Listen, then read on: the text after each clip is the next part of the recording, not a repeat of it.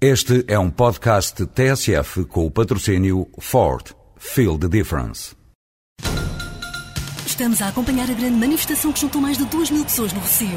Desde trabalhadores de empresas de mudanças até trabalhadores de transportadoras, todos se manifestam felizes pela eleição da Ford Transit como comercial do ano.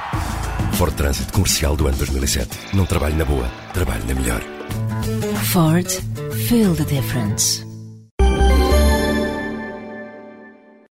Nestes meses mais frios, a conta dos portugueses para se aquecerem nas suas casas sobe em flecha. Queixamos-nos do preço que pagamos quando recebemos, agora de dois em dois meses, a conta da eletricidade e do gás.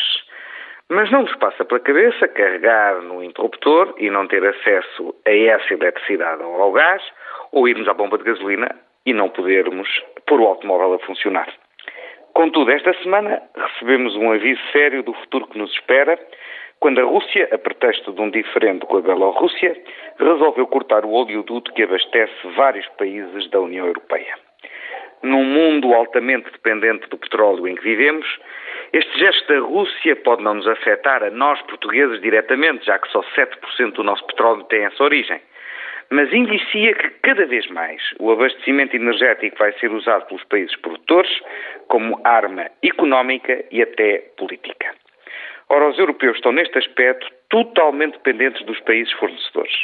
E não podemos ignorar que esta é uma vulnerabilidade do nosso modo de vida.